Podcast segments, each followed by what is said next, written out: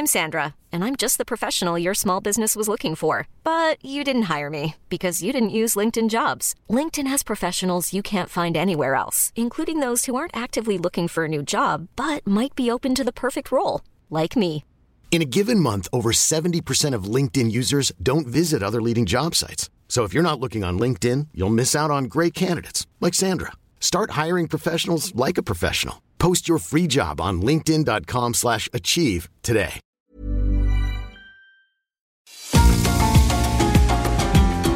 GastroLab es un lugar donde cabemos todos. Aquí encontramos historia, recetas, producto, materia prima, vinos y un sinfín de cosas que a todos interesa. Ya que con cocina y vino se aprende en el camino. Déjate llevar por el chef Israel Arechiga a un mundo delicioso que da como resultado GastroLab.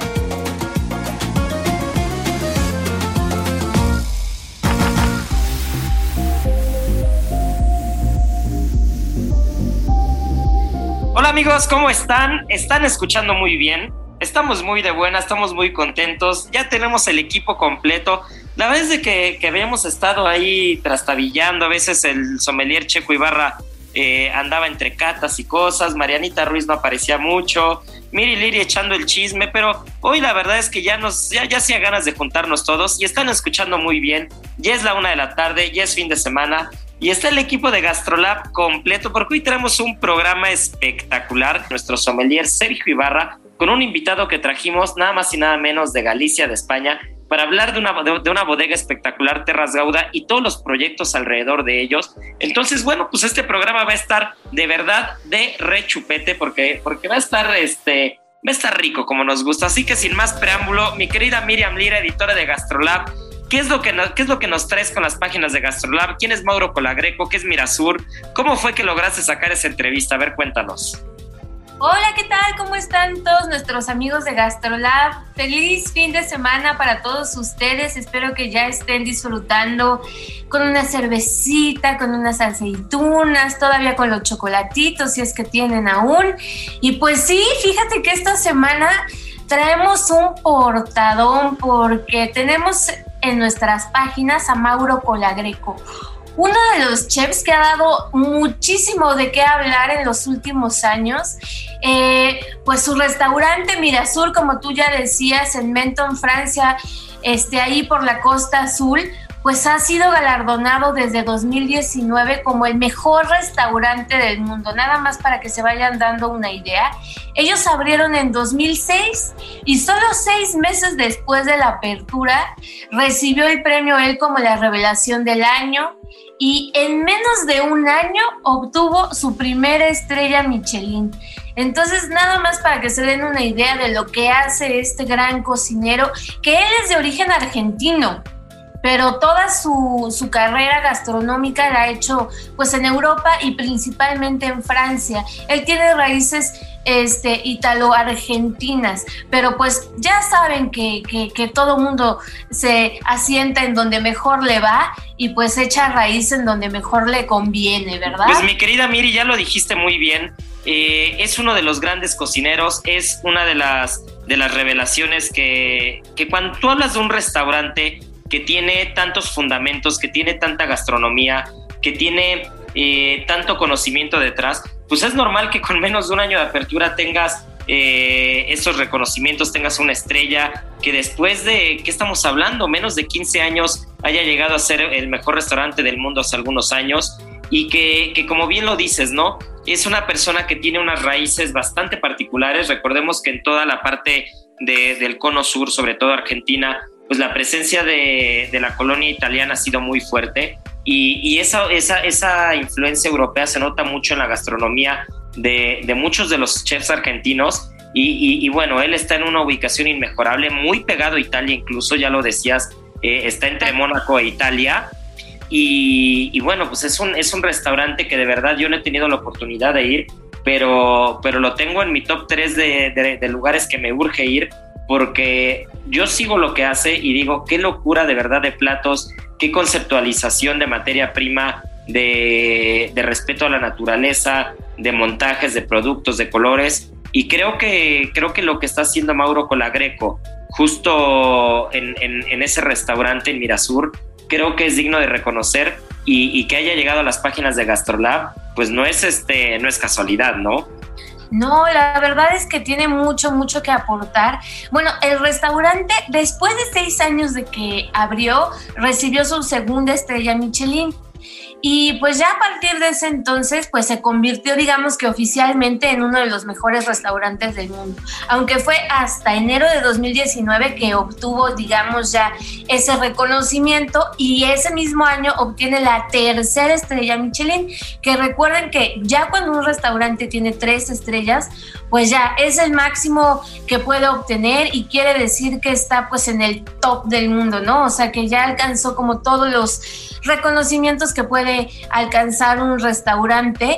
Y pues fíjate que en 2020 ya venía con todo, venía con este reconocimiento enorme que le había dado los 50 Best. Cae la pandemia y pues el restaurante tiene que cerrar un rato.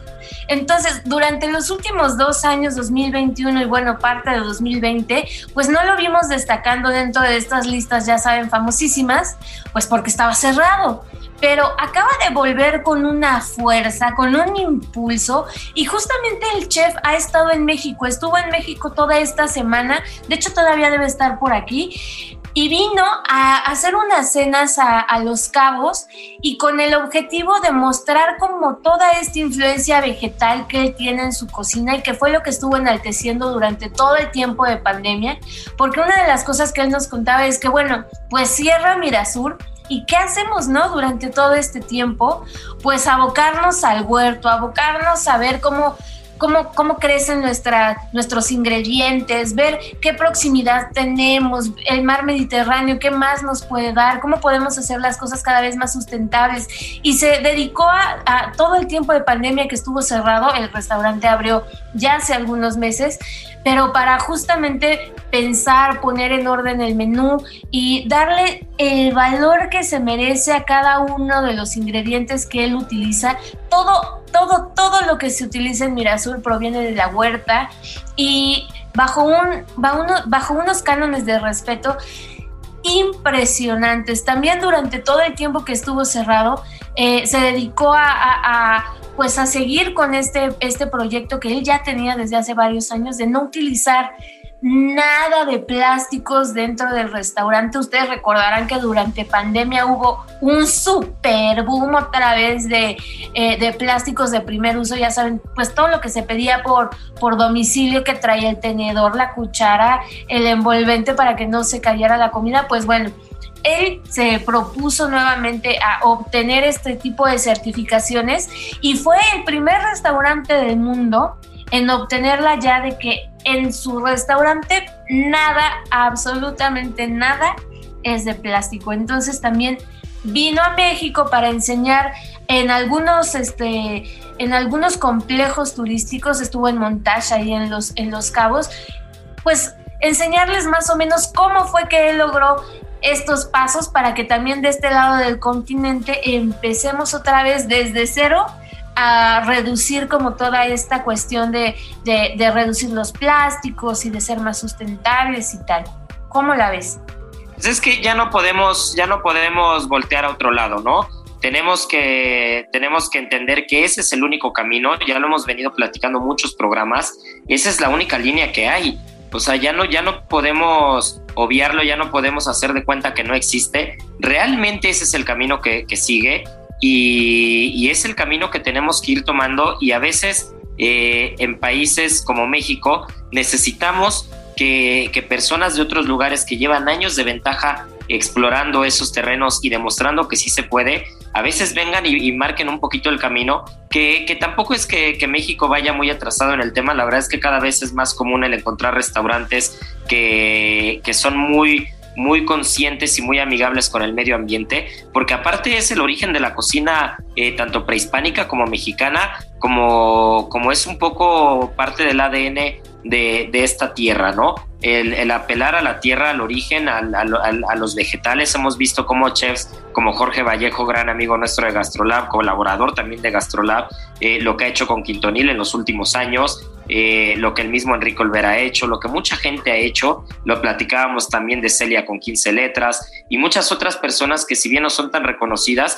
llevan este camino de apelar a la huerta, a la materia prima, al vegetal y, al respetar, pero ya vimos que también se puede estar en la cima, en la cumbre mundial y no usar plásticos. Eh, se puede estar en la cima y, tener una cocina de proximidad, de tener una cocina de respeto al medio ambiente y, seguir creciendo, ¿no? Hay muchas, hay muchas personas que están haciendo eso.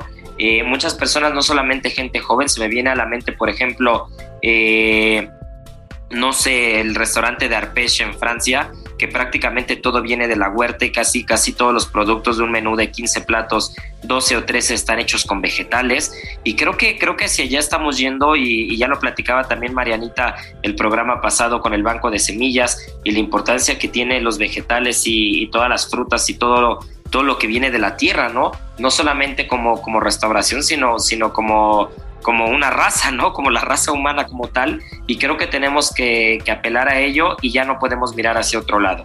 Ya nos están demostrando que se puede hacer alta cocina, se puede ser el mejor restaurante del mundo, eh, respetando al medio ambiente y dando, dándole paso eh, a la cocina de proximidad, de proximidad, de vegetal, de huertas locales y, y teniendo todo lo que tenemos a la mano, ¿no?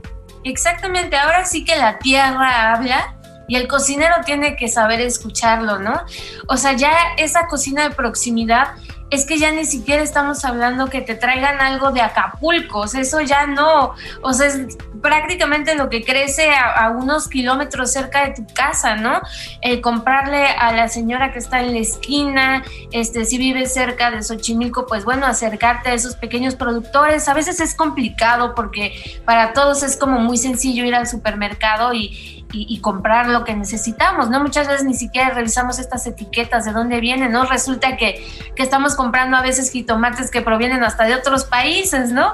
Y ahí caemos en muchas, muchas trampas, pero bueno, justamente este chef nos viene a demostrar y a mostrar que el protagonismo se debe tener en la naturaleza, que en la cocina eso es absolutamente todo y eso son pues lo que viene, las tendencias que vamos a estar viendo no solamente este año, sino los que vienen 2023, 2024, eh, acercándonos cada vez más al producto, dándonos cuenta que el lujo de, un platillo, ya cuando lo tenemos en un, en un restaurante de este tipo, que, que en México también tenemos restaurantes de altísimo nivel, eh, el, lujo realmente eh, se encuentra en el ingrediente y en el saber de dónde proceden las cosas. Entonces, tenemos que cambiar mucho esa forma de pensar y darle el valor no solamente a los ingredientes, sino a todo lo que hay detrás de ellos, ¿no? Los productores, la tierra, las lluvias y tener como todo este cuidado en él. Y también nos habló de algo súper, súper interesante que hizo en, pandemia, que es la cocina biodinámica. Y, y que, híjole, a mí me voló la cabeza porque él nos decía que durante toda la pandemia se puso a estudiar las fases de la luna para saber cuál era el momento exacto para cosechar. Y no sé, me, suena un poco loquísimo, pero ya si nos ponemos a pensar, híjole, es lo que vienen haciendo todos nuestros antepasados, o sea, es regresar al origen nuevamente y observar, observar cuál es el momento exacto para germinar esa semillita que nos va a hacer que crezcan mejores verduras, mejores hortalizas, mejor todo. Pues es que todo está en la naturaleza, todo está alrededor eh, eso que platicas me, recuerda un poco, estuvimos los dos en la misma plática, Miri, justo en los 50 Best del año pasado, y, una chica que no recuerdo el nombre del restaurante en Oaxaca, seguramente tú lo debes tener por ahí a la mano y si no, ya les, ya les diremos cuál es el siguiente programa sin falta, nos platicaba que, su papá les dijo a a ella y a su hermano que no podían sembrar el maíz con luna llena, porque si sembraban el maíz con luna llena, eh, la mazorca iba a salir muy grande y muy frondosa, pero iba a dar muy poco maíz, ¿no? Entonces, eh, eh, ellos deciden desobedecer al papá empiezan a sembrar con luna llena y, ven que tienen unas plantas hermosas, altísimas, preciosas, pero al momento de cosechar se dan cuenta que realmente lo que, lo que les da es una cantidad muy pobre de maíz, ¿no?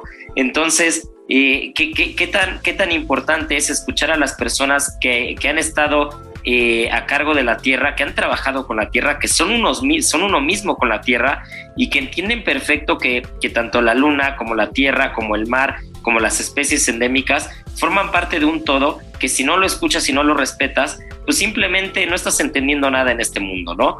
Pero lo que también tenemos que entender, mi querida Miri, pasando a otro tema, hablando de cosas ricas y de entendimiento y de tierra, es cómo los tacos acorazados no los tenemos ahora mismo la mano en la cabina y no nos estamos comiendo uno, porque yo vi que también estuviste hablando de los tacos acorazados y yo nada más de escucharlo y de leerlo se me caía la baba. Sí, sí, sí. Nada más para decirle a toda la gente que nos escucha, el restaurante del que estás hablando y la chica de la que estás hablando de Oaxaca es Talía Barrios. Y tiene un restaurante en Oaxaca que se llama Levadura de Olla. Para todos los que estén cerca de, de, la ciudad de Oaxaca, híjole, dense una vuelta. Está ahí en la calle de C. de Manueles García, Virgil 304. No se van a arrepentir, es una gozada. Pues muy bien, ya, ya nos sacaste de la duda, mi querida Miri. Pero ahora sí, échate los tacos acorazados porque Marianita y yo ya estamos babeando, ¿eh? Híjole, pues, ¿qué les puedo contar yo de los tacos acorazados? ¿Quién no se ha sentado al borde de carretera cuando va en un, en un viaje largo y de repente va viendo que por ahí hay un puestecito y se, se acerca y ve que es pues una señora que le vende taquitos acorazados con un montón de guisados, con doble tortilla, tortilla grande, con huevito, con, con arrocito. Híjole, nada más de platicarlo se me hace agua a la boca. Y este es un texto que nos compartió Alejandro Escalante, que bueno, él es un maestrazo en el tema de los tacos. Por favor, tienen que ir a, a verlo, pero yo les voy a ir contando un poquito acerca del tema. Pues resulta que los tacos acorazados son famosísimos en Cuernavaca, Morelos. Y pues ahí en la ciudad de la eterna primavera existe pues este taco cuya historia se remonta a los tiempos de la Revolución Mexicana. Una época en la que las mujeres ofrecían pues todos estos taquitos, como les decía, bueno, ahora al pie de carretera, pero en ese entonces al pie de los trenes, con una canasta en los brazos y pues era pues la representación de una comida completa, ¿no? Y para la época, pues luego muchas veces uno no, no tenía o los, los jinetes o quien, quien fuera pasando, pues no tenía tiempo de, sentarse, de hacer la comida, entonces tenía que hacerse de un taquito que, que le brindara absolutamente todo y por eso reciben el nombre de tacos acorazados, porque hacían referencia pues a estos buques de guerra enormes, entonces uno se echaba pues su taco acorazado y pues ya digamos que estaba listo para, para todo el camino, para la guerra y para lo que viniera. No, bueno, y sabes también quién está lista ya para hablarnos de un producto eh, que ya lo decíamos al principio del programa, eh, ha estado en los mares, lo que decíamos hace rato, cosas que hemos tenido enfrente durante siglos y que a veces no nos damos cuenta de lo que hay y, resulta ser una maravilla, una maravilla que puede revolucionar la cocina, puede revolucionar la industria gastronómica. Y es que es Marianita Ruiz, que nuestra chef de cabecera, que ya está aquí bailando al lado, que ya está lista para platicarnos, porque hablar del agar-agar es hablar de un producto que sale de las algas, Marita ya nos explicará bien el tema, pero que en, Oriente los países orientales lo usan desde hace muchísimos años y, en Occidente y en alta cocina se descubrió no hace tanto y, llegó para quedarse este producto. Así es, señores, el bueno, agar-agar como lo conocemos, llegó para quedarse y hoy creo que en muchas cocinas del mundo lo amamos porque es un excelente gelificante como les decía, Israel se obtiene de las algas rojas y eh, hoy que hay muchas personas que son como veganas vegetarianas, lo ocupan bastante porque es de eh, origen vegetal. Eh, y también es muy bueno porque tiene una capacidad muy grande de absorber líquidos y bueno, pues hoy día lo ocupamos para hacer muchas como gelatinas, hacer como caldos y dar esa textura como cuando decidimos, no sé, sustituir algún alimento de origen vegetal, animal ocupas agar agar y entonces es, como la consistencia te ayuda bastante. Eh, este tipo de productos se obtiene de una alga específicamente que se llama Gelidium, que es como la más famosa y la primera que descubrieron en Japón, que un japonés que se llama Minora Tarasaemon. y eh, él hacía como una sopita con esta alga y descubrió que durante toda la noche esta, esta sopa se cuajaba. Entonces lo nombró Canten, que significa como cielo frío o cielo congelado. Eh, pero bueno, más tarde eh, se, dieron cuenta que también había otro tipo de géneros de alga, como la graciliaria, que también se podía obtener este tipo de gelificante, pero de una calidad un poco menor, pero que igual funcionaba. Y como por ahí de 1881 fue cuando la industria le empieza a ocupar bastante eh, pues para muchas cosas. Por ejemplo, los malayos, ah, el nombre, eso es importante, el nombre de agar agar se lo dan los malayos porque agar significa gelatina y ellos tienen como una creencia que si repites como la palabra dos veces le das como énfasis y entonces ahí viene el nombre de agar agar. Eh, hoy día, por ejemplo, México es productor, bueno, aquí puedes encontrar ese tipo de alga, pero también puede ser en Japón, en España, en Portugal. Y en España, por ejemplo, la zona que, eh, la que más se encuentra es en la costa del Cantábrico. Eh, lejos de que sea como un buen gelificante, también es muy bueno para, pues para el cuerpo humano, bueno, para, para las personas, porque tiene mucha fibra, tiene 95% de fibra, entonces es muy bueno para la digestión.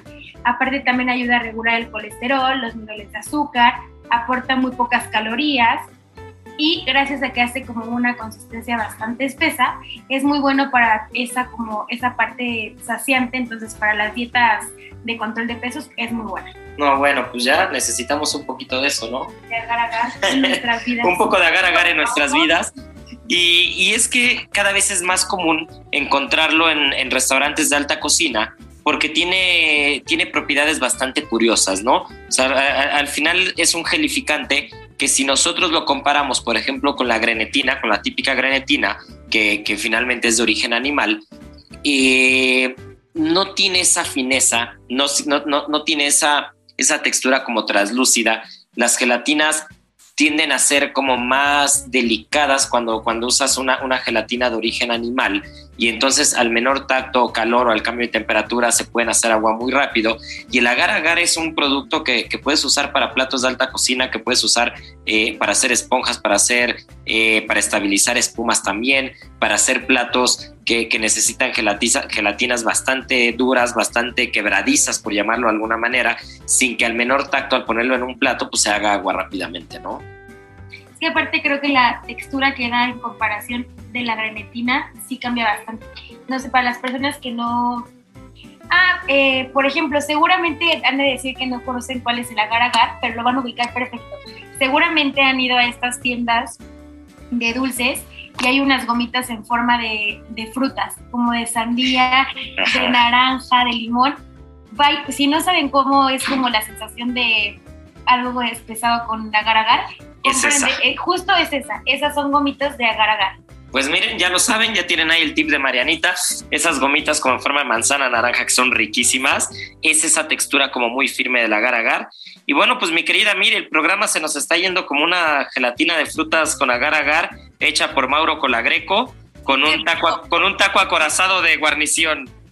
Bajadón de precios Soriana. Lleva el segundo al 50% de descuento en todo el alimento seco para perro, higiénico regio y detergentes más color. Sí, lleva el segundo al 50% de descuento. Soriana, la de todos los mexicanos. A febrero 21, aplica restricciones. Válido en Hiper y Super. Gastrolab es un lugar donde cabemos todos. Vamos a una pausa y regresamos.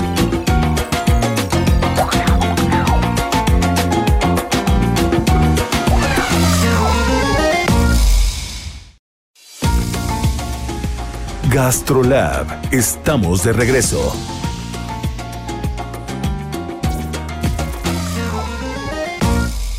Bajadón de precios Soriana. Aprovecha hasta un 70% de descuento en ropa de invierno y calefactores. Y toda la ropa interior Fruit of the Loom, Hanes y toda la calcetería al 25% de descuento. Soriana, la de todos los mexicanos. A febrero 21, aplica restricciones. Válido en Hiper y Super. Del vino a la palabra. Con el sommelier Sergio Ibarra.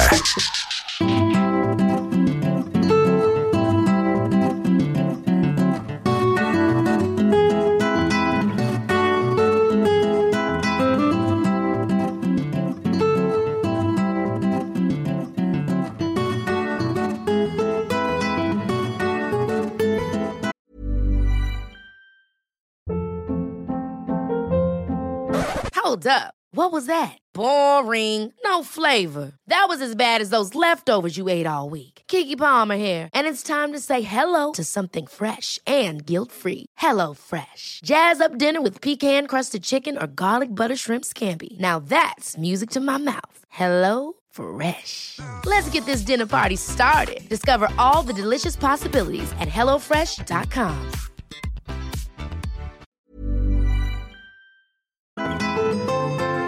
amigos, pues ya estamos de regreso, tal como se los prometimos al principio del programa. Traemos un invitado de lujo directamente desde la península ibérica, la madre patria, eh, uno de los paraísos enológicos, uno de los lugares donde mejor se come y se bebe en el mundo. Querido Iago Becerra de Grupo Terras Gauda, bienvenido. Aquí también tenemos al sommelier de cabecera Checo Ibarra. Y, y, pues bueno, este es tu micrófono, esta es tu casa y qué gusto tenerte. Pues bien, bien hallados, Israel, Checo, un gusto estar aquí. Primer eh, viaje que cruzo Atlántico, después de que haya empezado toda esta pesadilla de la, de la pandemia y encantado de volver a México, estar con nuestros buenos amigos aquí, disfrutando de los buenos vinos, de la buena compañía y la buena gastronomía de esta tierra. Es que, a ver, se dice poco, más de 20 años que la marca está presente en este país.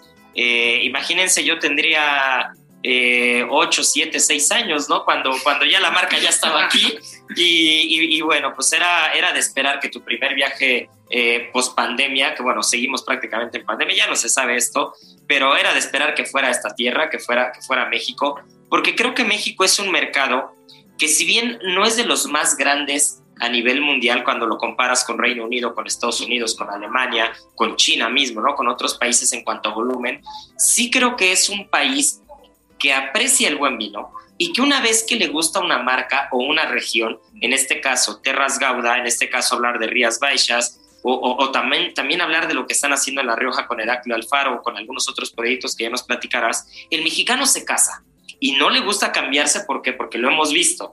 Entonces, ¿qué es lo que has visto en estos más de 20 años de, de unión con el mercado mexicano y qué es lo que es Grupo Terras Gauda? Bueno, por partes. Efectivamente, eh, nosotros llevamos creo que unos 22, 23 años en el mercado mexicano ya con, con, con Terras Gauda. Eh, yo trabajo para la casa desde hace ya 18 años, se dice pronto. No me veis, pero tenía una melenaza, tenía un pelazo tremendo. Eso nos pasa a todos. Cuando, ¿eh? cuando empecé.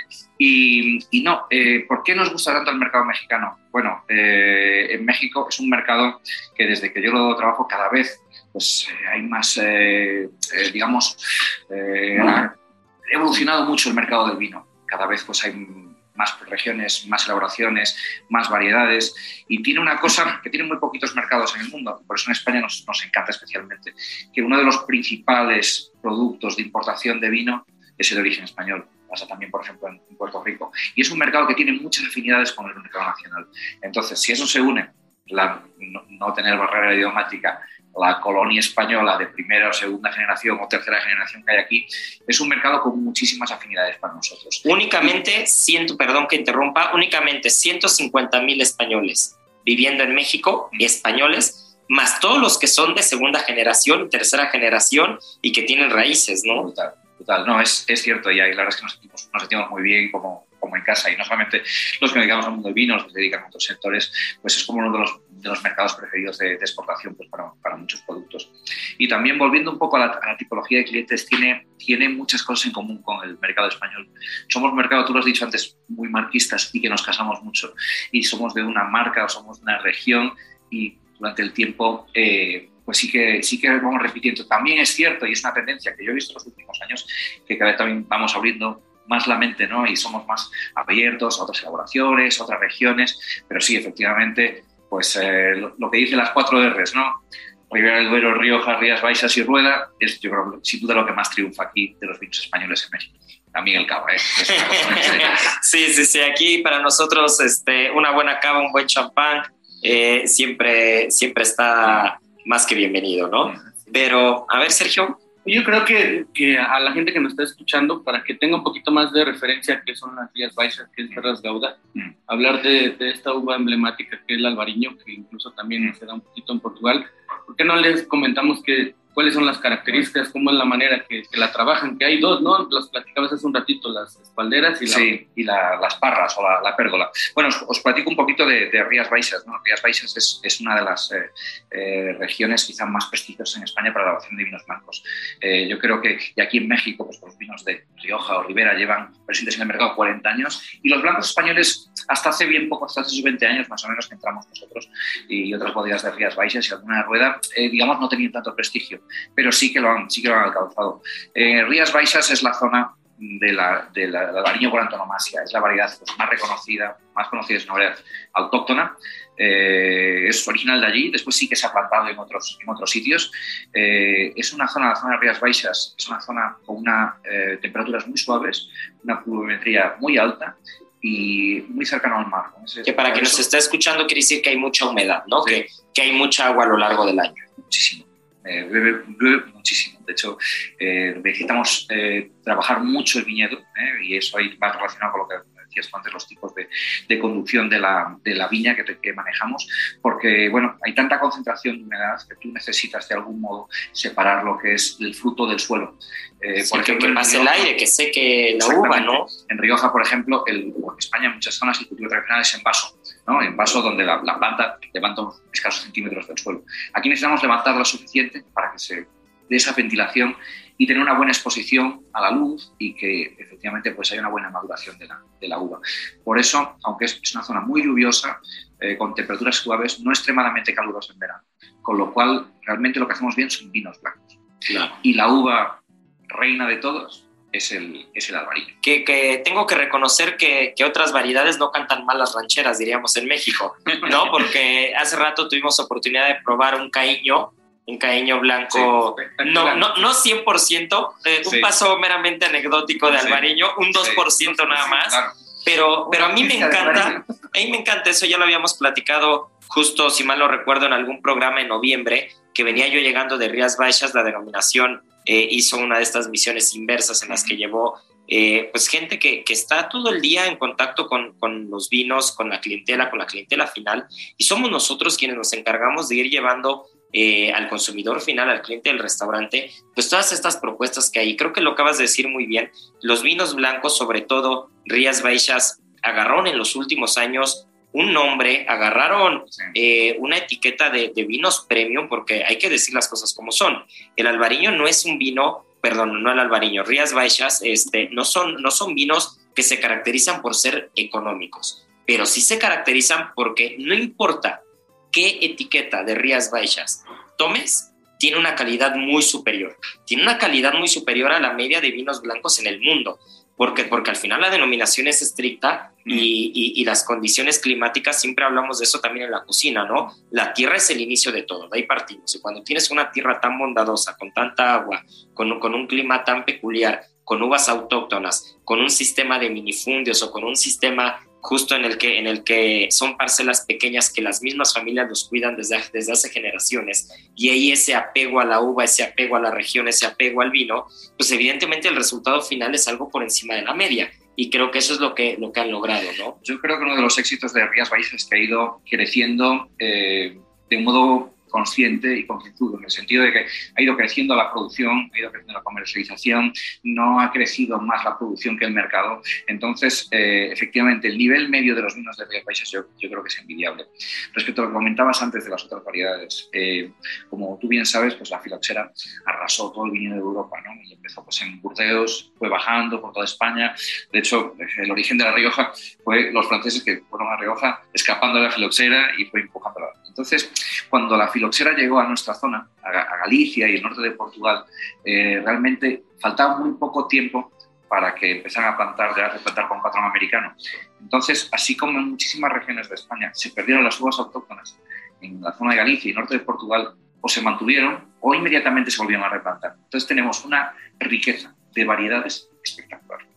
Eh, eh, se dice que en, en, Galicia y el norte de Portugal existen creo que el 70% de todas las variedades que en, toda la península ibérica. Y, eso, ojo, no todas las variedades significa que sean variedades maravillosas para hacer vino, son mejores, son peores. Afortunadamente, el albariño es una de ellas. Y otra que has nombrado es la que nosotros pues, más orgullosos estamos, que es el caño blanco. El caño blanco es una variedad que solo existía hace 50 años en nuestro pueblo, en el pueblo de Rosal. ¿Y por qué? Pues era un, una Un pueblo variedad- precioso, dicho sea bien bonito. Eh, era una variedad que eh, se tenía muy bien considerada. Le llamaban, si me pedís la palabra en, en gallegos, caíño o rey do viño. Caíño, el rey del vino, pero una variedad súper delicada que daba muy poquita producción. Entonces los viticultores la Sí, fueron sí, sí, dejando la fueron dejando al lado. Cuando entró el proyecto de Terras Gauda, que fuimos de los primeros de la denominación de origen, eh, apostamos por dos cosas. Una, trabajar lo más posible con nuestro propio viñedo e intentar romper ese minifundismo. Entonces, mediante compra, alquiler, acuerdos con viticultores, conseguimos tener un gran viñedo. Eso fue uno. Y la parte dos es recuperar variedades típicas de la zona. Porque en el pueblo de Rosal, la tradición era que se hacían vinos con albariño, pero también con otras variedades. Y el caño blanco lo recuperamos. Estaba casi desaparecido. A día de hoy manejamos unas 32 hectáreas, que es bien poco, y es como el 95% del caño que puedes encontrar en cualquier parte del mundo. Uf, Y hacen unos es vinos casi un monopolio de caño. total. Y estamos plantando más, porque es una ¿Cómo variedad... contrarrestaron eso? Perdón, que interrumpa. Me hablabas un poquito de la filoxera. Ujú. Quien, quien no sabe qué es la filoxera es un pulgón que atacó pues, los viñedos y estuvimos a punto de quedarnos en los grandes vinos. Sé que la mayoría de, de las partes del mundo lo contrarrestaron con injertos. Con patrón americano. Sí, con injerto americano. Americano. Sí, lo mismo. También es cierto, hay algunas zonas de Galicia, como pasa en algunas zonas de, de las arribes del Duero que, o, o zonas del norte de Portugal, que el parásito este nunca llegó. no, no, cam- no camina sobre suelos muy arenosos. Entonces, si, si había como cinturones de arena o, o- o viñas plantadas, Barreras naturales. no podían alcanzarlo. Entonces son lo que se llaman viñedos de pie franco, que tienen, digamos, que se planta directamente el pie de la variedad original. Si no, todo el viñedo de Europa, todo, está plantado sobre una, una raíz de un viñedo de, de América del Norte. Ellos trajeron el problema y después Y- y la solución. Sí, sí, sí, sí, sí, así son, así son. Pero a ver, ahora ahondando en lo que es Grupo Terras Gauda, ¿qué más, eh, dejando un poco de lado el tema de Rías Baixas, los Almariños, el Caíño y, y toda esta zona, digamos que es la, la, la, la zona más al norte, eh, bueno, no más al norte, pero sí como la zona más aislada de España, ¿no? Cuando hablamos de Galicia es como, como un mundo aparte. Totalmente. ¿no? Pero este, pero ¿qué otros, qué otros, qué otros proyectos tienen? ¿Qué otras uvas están manejando? ¿Qué, qué otras regiones? Permíteme regalar así un poquito, un poquito de historia. Como te decía, pues el proyecto de Terra Gauda nació en el año eh, 1990, eh, obra de, pues, de, de la familia Fonseca, que es la propietaria. En el 90, yo soy del 90. Mira, Sí, buen año estamos- para estamos buena, ahí. buen año para iniciar un Estamos buen ahí. proyecto. Bueno, pues ahí arrancaron con unas 30.000 botellas más o menos de, de producción. Y bueno, pues eh, bueno, pues, buenos aciertos comerciales, calidad de los vinos, algún éxito internacional, pues fue creciendo, ¿no? Y la región, en la primera mitad de los 90, pues la verdad es que tuvo un importante. ¿Y qué ocurrió en ese momento? Pues varios grupos eh, bodegueros eh, riojanos vieron el potencial de la zona y empezaron a comprar bodegas en, en Galicia. Entonces, eh, nosotros, yo no estaba todavía, pero bueno, la familia se dio cuenta que a nivel estratégico era importante eh, crecer en, en el portfolio de nuestros productos para tener una mejor posición dentro de los portfolios de nuestros distribuidores. ¿ok? Entonces, la familia Fonseca desde el principio dijo, no, no, mi sueño es ser el primero de esta región, de Galicia, que compre una bodega en Rioja. Sí, que es al revés. Vamos a aplicar de revés. hacer Y ese camino nos devoró unos años, pero lo, lo conseguimos. Nuestra primera inversión eh, fue la zona de- del Bierzo, ¿eh? era una zona de que tiene muchas cosas en común con Rías Baixas, porque también trabajan con una variedad autóctona, que es la mencía, en este caso. Son vinos de corte atlántico, vinos frescos, con mucha fruta, buena acidez. Y después era una región, digamos, que estaba infraexplotada, una región con, con una cultura vitícola gigantesca, un patrimonio de viñedos espectacular, pero que durante los últimos 100 años se había dedicado a hacer vinos muy económicos, vinos en, en granel. Y bueno, nosotros entramos ahí con nuestro proyecto Pitacu, demostrando, entre otras bodegas, que elaborando bien, trabajando bien el viñedo, trabajando bien en la bodega, se pueden hacer unos vinos de calidad impresionante. Y de hecho, solo hay que ver ahora que algunos de los vinos de mayores puntuaciones de, de todos los vinos españoles son vinos de, de mencía, otras variedades de, de, de Bierzo. Esa fue nuestra primera parada. Después, en nuestro camino, eh, nos paramos otra vez en la zona del Valle del Duero, donde un poco por casualidades y amistades nos, nos- nos entró un proyecto eh, que era un proyecto fenomenal, precioso, eh, eh, que fue creado y pensado por Peter Sisek, por el famoso enólogo Nada de más. Ingus y Hacienda Monasterio, y que era un proyecto en, eh, justo en el borde de la Ribera del Duero, como me gusta decir, la Ribera, física, Ribera del Duero física pero no política, ya que estamos justo en el borde, como nos pasa con otras bodegas importantes como Badía Retuerta o, Mauro. Y es un proyecto que Peter diseñó desde el principio pensando en la agricultura biodinámica y en la ecología. Y bueno, eh, por casualidades entramos ahí, tomamos control del, de, ese viñedo espectacular, el viñedo de Quinta Sardonia, donde manejamos en 22 hectáreas 17 tipos distintos de suelo y 7 variedades distintas. ¡Qué locura! Y tenemos unos vinos de altísima expresión, fantásticos. Y después nuestro proceso terminó donde siempre queríamos haber llegado, que era Rioja. Si queremos ser un grupo vinícola de referencia, tenemos que estar en Rioja. Rioja es, eh, a día de hoy, México no es número uno, será número dos, en España todavía es número dos, en Inglaterra es número uno, eh, tenemos que estar ahí. Y entonces el año pasado, perdón, pero la pandemia se me hace olvidar dos años. En el año 2018 entramos con una inversión muy importante, adquiriendo una finca de más de 100 hectáreas en la zona de Alfaro y una bodega. Y ahí creamos pues, nuestro vino Heraclio Alfaro, del que tan orgullosos estamos y también de la buena acogida que está teniendo en, en México. Y que es un proyecto, en este caso de la familia, el más grande en cuanto a extensión. Sin duda, sin duda, y es, es nuestro objetivo principal en los, en los próximos años. Y, permítame también que haga un, pequeño inciso, porque eh, bueno, fue un, proyecto que eh, hemos tenido la suerte de poner diseñado desde, el principio, de crear una línea de vinos y hasta crear nuestra propia marca. Y, para crear nuestra propia marca, pues nos encontramos una historia bien simpática, eh, que como siempre en un de vino siempre es muy interesante tener una historia detrás de cada etiqueta. Resulta que la bodega, la viña, es una, una planicie absoluta y que era un antiguo aeródromo era un antiguo eh, aeródromo de aviación de los años 20, ¿vale? de uso civil y, militar, y que eh, ese, esa planicie es lo que es hoy el viñedo y la bodega son los antiguos hangares de donde se ah, guardaba. Qué curioso. Entonces, investigando un poco en la zona, nos encontramos con un señor, un personaje que se llamaba Heraclio Alfaro. Este señor Heraclio Alfaro era, eh, fue uno de los pioneros de aviación en España, fue el piloto más joven de Europa, 16 años, falsificó su, documento de identidad para, para, poder inscribirse en una escuela de pilotos en Francia y fue la primera persona en, en, eh, construir un, avión en España. Eh, él después hizo carrera como... ahí la etiqueta del, avión, del avioncito. él, él hizo después carrera como ingeniero aeronáutico, trabajó en Estados Unidos en varias... Eh, Douglas y fue profesor en MIT. Y el aeródromo de donde está nuestra bodega era uno de los aeródromos que él utilizaba para volar cuando vivía en, España. Ay, qué buena historia, ¿eh? Porque aparte de Heraclio Alfaro lo tenemos aquí en Ceru, que este, que bueno, ya saben que siempre echamos porras a Ceru. Eh, no, es por nada, no es por nada, pero creo que es un buen lugar. Pero este, pero mira qué bueno, yo no sabía esa historia. Es y, qué bonita historia. Contactamos con la familia, se lo propusimos, es muy simpático y, nada, pues ahí, ahí estamos. De hecho, hay un, un sobrino nieto, se llama como él, Sí, porque él no, él no, tuvo, no tuvo descendencia, no tuvo hijos. Y ahí la gran historia, yo creo, y además el éxito del vino, ¿no? No sabíamos que detrás de, eso estaba el señor danés, el gran Peter Sisek, ¿no? Que, que, que, no, sabe quién es. el caso de Quinta Sardonia. Eso fue el Sardonia.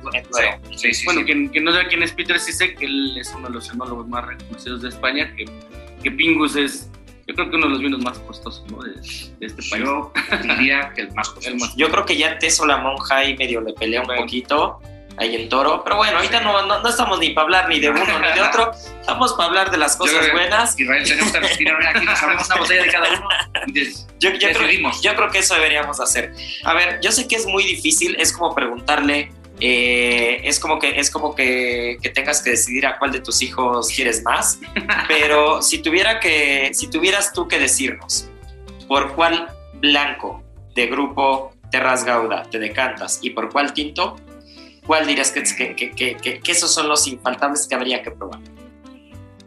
Vale, es una pregunta complicada.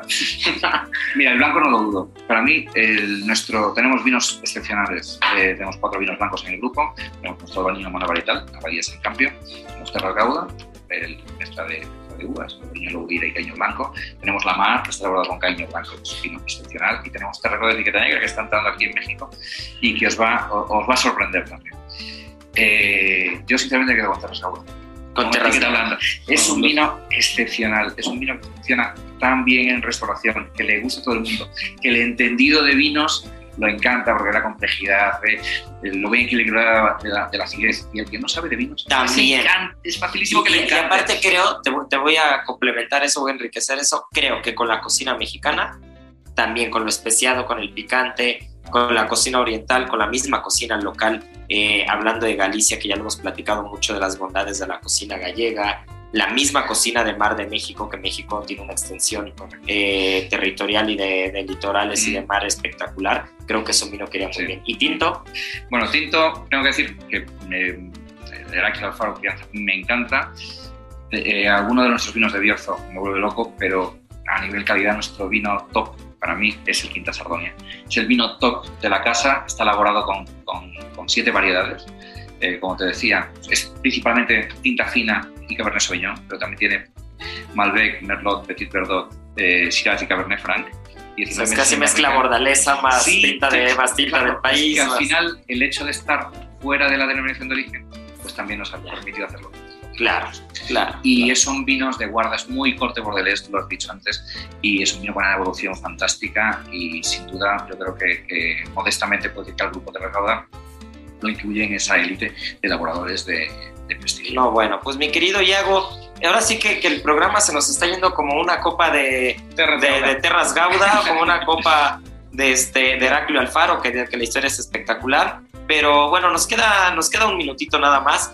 Eh, Sergio, una última pregunta que quieras hacerle a Iago ya para aprovechar que lo tenemos aquí, porque no, no cualquier día cruza el charco, ¿eh? Sí, digo que independientemente de, de todo lo que nos ha comentado, sí, sí contrarresta, ¿no? La, la, llegan a tener algún tipo de botritis por el estilo de clima, ¿cómo, cómo lo contrarrestan? En Rías Baixas no solemos tener problemas, solemos tener problemas de mildio, oidio, hay que tratar, y, eh, algunos eh, trabajos en viñedo, eh, botritis podemos tener en el Bierzo. Aparte la mencía es muy, es muy compacta, entonces eh, si tienes ahora un día de lluvia al día siguiente, eh, digamos, muy próximo ya a vendimia, eh, te encuentras un día de lluvia que, te puede pasar, el día siguiente tienes la temperatura a 20 y pico grados, es muy, muy sencillo. La piel, aparte de la mencía, es bastante, bastante ligera y, y rápido.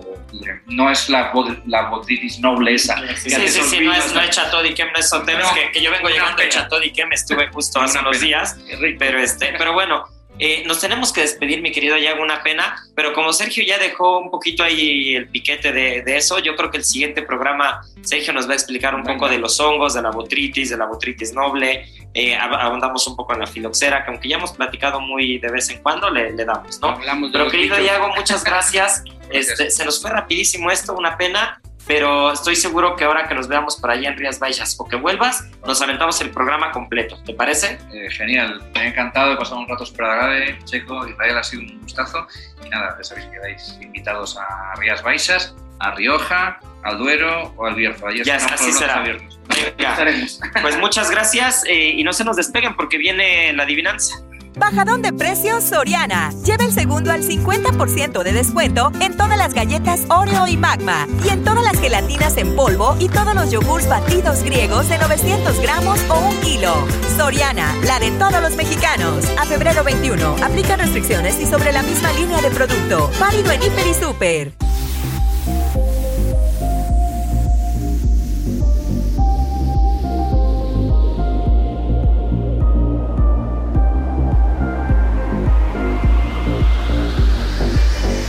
Pues muchas felicidades a Verónica García, que fue la que se nos adelantó y, y dio las tres semillas este, antes que nadie del programa pasado. Y este programa va a estar muy sencillo en el marco del vino, en el marco de lo que platicábamos justo con Sergio y con Iago.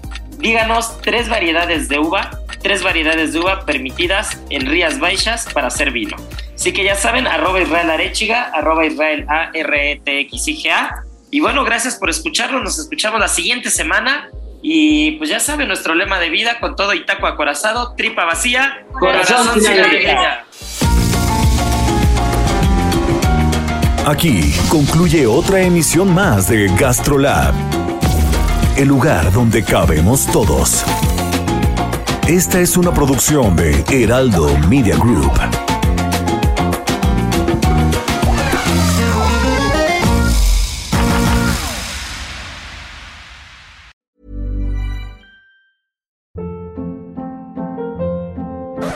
Hold up. What was that? Boring. No flavor. That was as bad as those leftovers you ate all week. Kiki Palmer here, and it's time to say hello to something fresh and guilt-free. Hello Fresh. Jazz up dinner with pecan-crusted chicken or garlic butter shrimp scampi. Now that's music to my mouth. Hello Fresh. Let's get this dinner party started. Discover all the delicious possibilities at hellofresh.com.